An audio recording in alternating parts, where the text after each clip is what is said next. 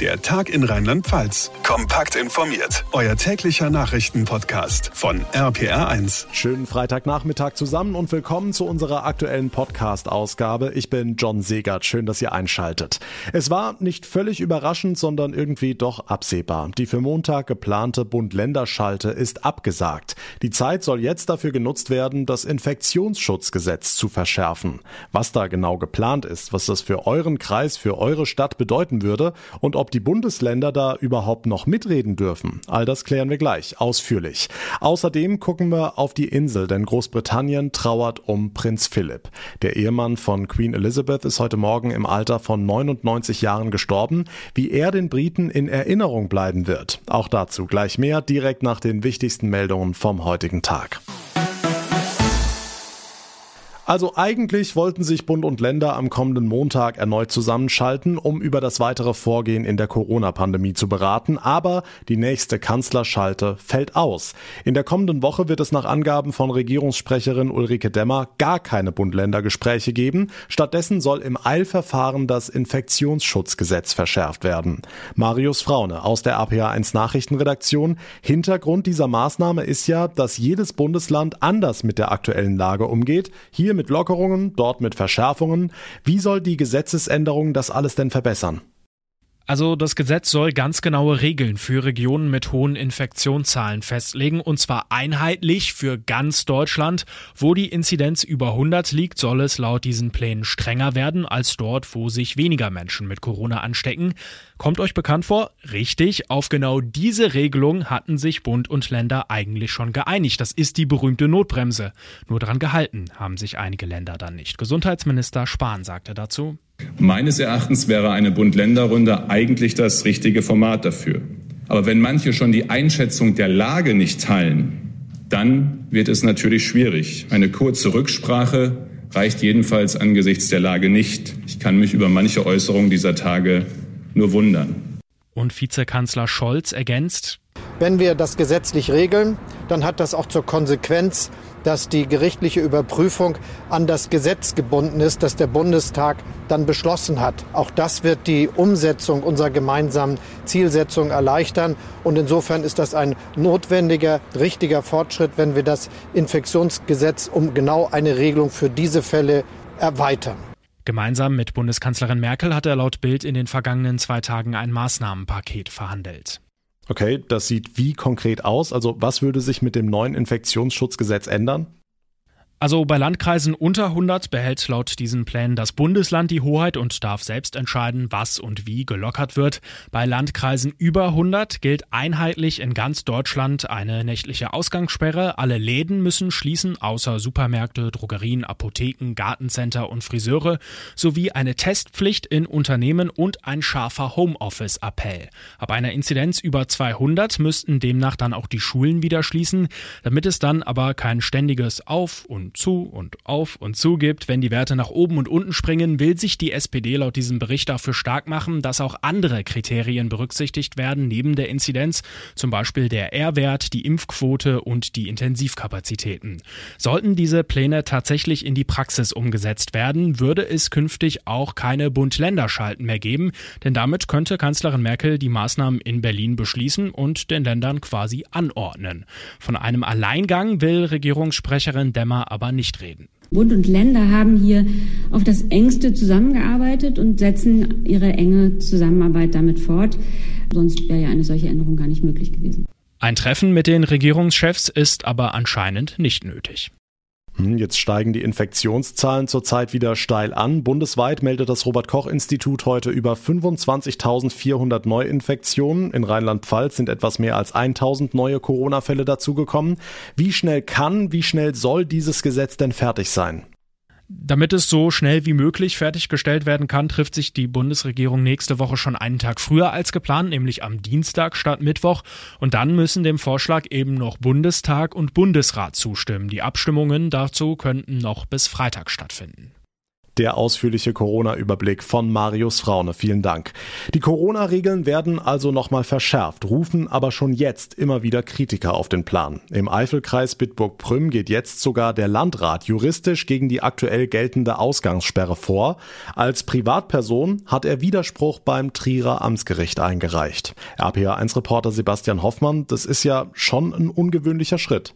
Das gab es in der Form tatsächlich noch nicht bei uns in Rheinland-Pfalz. So ganz kann man den Landrat als Privatperson eben nicht von seiner Rolle als Politiker trennen.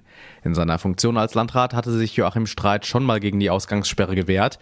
Gestern wurde er aber vom Land zum Nachbessern gezwungen. Jetzt also der Weg über die private Schiene, denn die Regel an sich findet Streit auch persönlich für den Eifelkreis unpassend. Bei einem Flächenkreis über uns mit 1600 Quadratkilometer, das ist etwa zwei Drittel des Saarlandes. Von der Fläche, ist es nicht zu verstehen, wenn in 50 Gemeinden noch nie ein Infizierter war und jetzt müssen auf einmal alle zu Hause bleiben, weil Inzidenzwerte steigen oder man in einem bestimmten Bereich, wie bei uns in der Stadt Speicher, einen Hotspot über Ostern hatte. Joachim Streit pocht deshalb auf weniger strenge Regeln. Seine Maßgabe, die Verhältnismäßigkeit muss stimmen. Das wäre hier nicht die Ausgangssperre, sondern das könnte eine Maskenpflicht sein, das könnten Kontaktsperren und Kontaktverbote ab 21 Uhr sein. Aber mir das nächtliche Joggen oder den Spaziergang zu verbieten, wo ich nachts keine Menschen treffe und tagsüber beim Sport schon Menschen treffe, das versteht man nicht mehr. Besonders kurios in dem Fall, vor gut einer Woche musste der benachbarte Vulkaneifelkreis ebenfalls die Notbremse ziehen. Dort verzichtete der ehemalige Landrat Thiel noch auf die Ausgangssperre und musste nicht nachbessern. Bis zu einer Entscheidung des Gerichts gilt die Ausgangssperre im Eifelkreis jetzt aber trotzdem vorerst bis einschließlich Sonntag, immer zwischen 21 und 5 Uhr. Die Infos von Sebastian Hoffmann. Neben dieser Ausgangssperre sorgt ja unter anderem auch die Schließung des Einzelhandels für viele Diskussionen. Ein Schuhgeschäft in Alzey will das nicht einfach hinnehmen, geht allerdings nicht den juristischen Weg, sondern greift tief in die Trickkiste.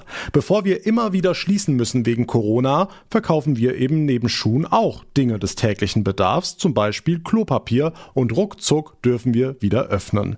RPA1 Infochef Jens Baumgart war bei Stefans Lädche in Alzey und wollte wissen, ist das wirklich erlaubt? Guten Tag, hallo.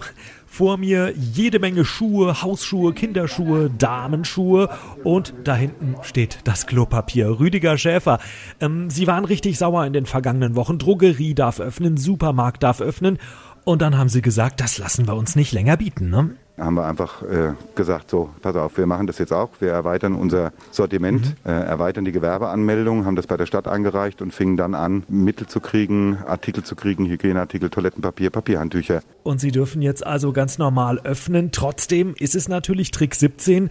Ähm, was sagen Sie Karl Lauterbach, wenn der zufällig mal vorbeikommt in Alzey und schimpft? Es ist unlogisch, dass ich Leute wegen einem Paar Hausschuhe noch zusätzlich in den Supermarkt treibe. Mhm weil die sagen, ach, bevor wir da in den Geschäften, die ja eigentlich zu haben oder wo wir gar nicht wissen, haben die jetzt offen oder warte mal, wie war das jetzt? Die gehen direkt in den Supermarkt, dann ist der Artikel gekauft. Das kann nicht sein. Tja, das ist auch wieder wahr. Immerhin, ich weiß jetzt, wo es Klopapier gibt, wenn das mal wieder knapp wird. Dankeschön, Rüdiger Schäfer. Und wir haben eine Stichprobe gemacht vor der Tür. Wie finden das denn die Menschen in Alzey? Es gab viel Zustimmung, aber nicht nur. Es ist gemogelt. Ich finde das nicht in Ordnung. Also ich finde das super, weil momentan so viele Arbeitsplätze bedroht sind und und ich auch die kleinen Fachhandel unterstützen möchte. Tja, aber wenn es jeder so machen würde, hm, ich weiß nicht. Dankeschön, Jens Baumgart. Ganz anderes Thema. In Großbritannien wehen die Fahnen heute auf Halbmast. Prinz Philipp, der Ehemann der Queen, ist tot. Er sei heute Morgen friedlich auf Schloss Windsor eingeschlafen, heißt es aus dem Buckingham Palast. Im Juni wäre er 100 Jahre alt geworden. Sabine Koppers aus dem RPA1 Nachrichtenteam. In den vergangenen Jahren litt Prinz Philipp ja unter gesundheitlichen Problemen, wobei das alles ja nicht unbedingt außergewöhnliche Dinge waren, ne? Nein, also im Alter von fast 100 Jahren waren das wirklich keine unüblichen Probleme. Mit 96 hat er ein neues Hüftgelenk bekommen. Später musste er an der Hand operiert werden. Also so wirklich die üblichen Wehwehchen im Alter würde ich das mal nennen. Zu Weihnachten war er allerdings im Krankenhaus. Da war noch von einer Vorsichtsmaßnahme die Rede. Vor einem Monat ungefähr musste er dann wieder rein. Diesmal wegen einer Infektion. Das hat dann auch was länger gedauert. Zwischendurch wurde er nämlich noch in einer Spezialklinik am Herzen operiert. Er war aber ein sehr robuster Typ, hat das alles überstanden und die Briten hatten eigentlich gehofft, dass er jetzt im Sommer eine große Party anlässlich seines 100. Geburtstags schmeißen kann, aber dazu wird es dann jetzt eben leider doch nicht mehr kommen. Hm, er war ja der amtsälteste Prinzgemahl, hat erst mit 96 Jahren angefangen, mal ein bisschen kürzer zu treten. Nur beim Autofahren war er recht stur. Richtig, das hat er erst ein Jahr später mit 97 Jahren aufgegeben. Und auch das noch etwas widerwillig nach einem Autounfall, bei dem er und die anderen Beteiligten wirklich riesiges Glück hatten, dass niemand verletzt wurde. Ansonsten wirkte er eigentlich, wenn man ihn sah, immer relativ fit. Damals nach seinem Rücktritt hieß es auch, um seine Gesundheit müsse man sich keine Sorgen machen. Den Plan, kürzer zu treten, den hat er übrigens schon sehr, sehr viel länger. In einem BBC-Interview zu seinem 90. Geburtstag hat er davon sogar schon gesprochen. I've done my bit. I, I want er wollte ein bisschen mehr Zeit für sich haben, sagte Prinz Philipp. Nicht mehr den Druck, eine Rede halten zu müssen und Namen konnte er sich auch nicht mehr so gut merken. Hm, jetzt trauert nicht nur das Königshaus, sondern ganz Großbritannien ist in Trauer. Wie wird man Prinz Philipp in Erinnerung behalten? Ja, ganz klar als den Fels in der Brandung für seine Ehefrau Königin Elisabeth II. Das wurde auch bei seinem Ruhestand schon immer betont, wie er die Queen wirklich jahrzehntelang treu unterstützt hat. Und das schätzen die Briten wirklich sehr an ihm. Außerdem wird man sich natürlich an seinen Humor erinnern, denn Prinz Philipp, der war immer für den ein oder anderen flapsigen Spruch gut und das war für die Menschen und auch natürlich für die Medien immer eine sehr, sehr angenehme Abwechslung zu seinem sonst ja sehr steifen königlichen Umfeld. Großbritannien trauert um Prinz Philipp. Der Ehemann der Queen ist heute im Alter von 99 Jahren gestorben. Die Infos von Sabine Koppers. Und jetzt weitere wichtige Meldungen vom Tag mit Susi Kimmel aus der RPA1 Nachrichtenredaktion. Schönen Feierabend. Der Geschäftstourismus in Rheinland-Pfalz soll neuen Schwung bekommen. Dazu bringen die Städte Koblenz, Mainz, Worms, Ludwigshafen, Kaiserslautern und Trier jetzt ein sogenanntes Convention-Büro Rheinland-Pfalz auf den Weg. RPA1-Reporter Sascha Stein. Gemeinsames Ziel ist es, das Kongress- und Tagungsangebot in den großen Oberzentren besser zu vermarkten. Die Corona-Pandemie habe verdeutlicht, wie wichtig berufliche Meetings und Co. für weite Teile der Wirtschaft seien. Als diese ausfielen, hätte das insbesondere Hotels, Gastronomie und der Einzelhandel deutlich zu spüren bekommen. Mit gemeinsamen PR-Kampagnen, mehr Social-Media-Präsenz, Roadshows und Netzwerkveranstaltungen sollen die Kongress- und Tagungsorte daher nun gestärkt werden. Unterstützt werden die Städte von der Rheinland-Pfalz-Tourismus und dem Wirtschaftsministerium. Die drei Parteien der Ampelkoalition in Rheinland-Pfalz wollen am 6. Mai auf Parteitagen über die Neubildung der Regierung entscheiden. SPD, Grüne und FDP vereinbarten, auf Versammlungen an diesem Tag über das Ergebnis der derzeit laufenden Koalitionsverhandlungen zu beraten, teilte ein SPD-Sprecher mit. Bei den Sozialdemokraten solle zudem auch der Landesvorstand neu gewählt werden. Die Polizei hat auf der A6 bei Kaiserslautern einen Laster mit minderjährigen Flüchtlingen gestoppt. Autofahrer hatten die Beamten alarmiert, weil sie winkende Hände aus der Aufliegerfläche beobachtet hatten. Nach ersten Ermittlungen handelt es sich um sieben junge Migranten aus Afghanistan. Sie kamen in die Obhut des Jugendamts. Der 39-jährige Lasterfahrer wurde vorläufig festgenommen. Kinder und Jugendliche verbringen in Corona-Zeiten im Schnitt deutlich mehr Zeit am Handy, am Computer oder an der Spielkonsole. Das geht aus einer Befragung für die Krankenkasse DRK hervor. Die Kinder und Jugendlichen verbrachten demnach vor Corona an Wochentagen knapp zwei Stunden auf Instagram, Snapchat, TikTok oder anderen Plattformen. Das erhöhte sich während des ersten Lockdowns mit geschlossenen Schulen im April 2020 auf mehr als drei Stunden täglich.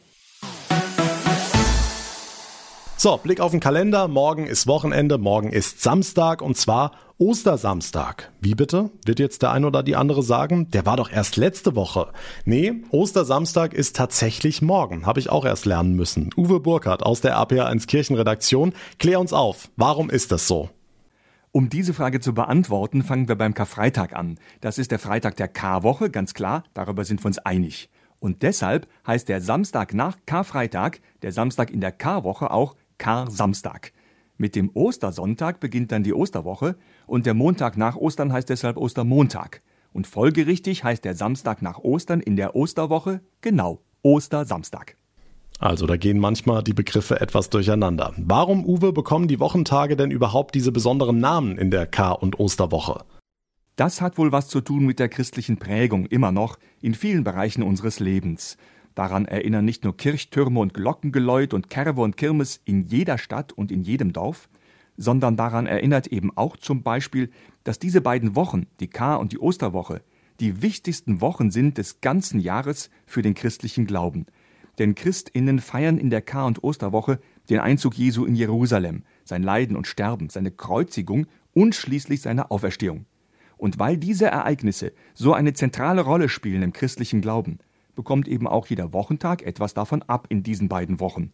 Und deshalb heißt der Kar-Samstag Kar-Samstag und der Ostersamstag Ostersamstag. Also morgen Ostersamstag erklärt von Uwe Burkhardt aus der RPA1 Kirchenredaktion. Und wie wird dieser Samstag in Sachen Wetter? Dominik Jung, wie sieht's aus?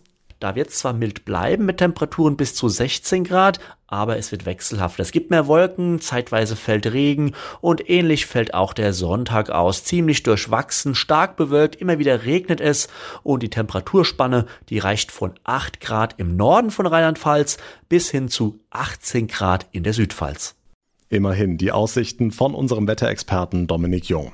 Das war der Tag in Rheinland-Pfalz für diese Woche. Wenn euch die Ausgabe gefallen hat, würde ich mich sehr über eine kurze Bewertung bei Apple Podcasts freuen. Und ihr bleibt immer auf dem Laufenden, wenn ihr uns ganz einfach abonniert. Dann verpasst ihr keine Ausgabe mehr. Mein Name ist John Segert. Ich bedanke mich ganz herzlich für eure Aufmerksamkeit, für euer Interesse. Wir hören uns dann am Montag wieder. Bis dahin eine gute Zeit, ein schönes Wochenende und vor allem bleibt gesund. Der Tag in Rheinland-Pfalz, auch als Podcast und auf rpr1.de. Jetzt abonnieren.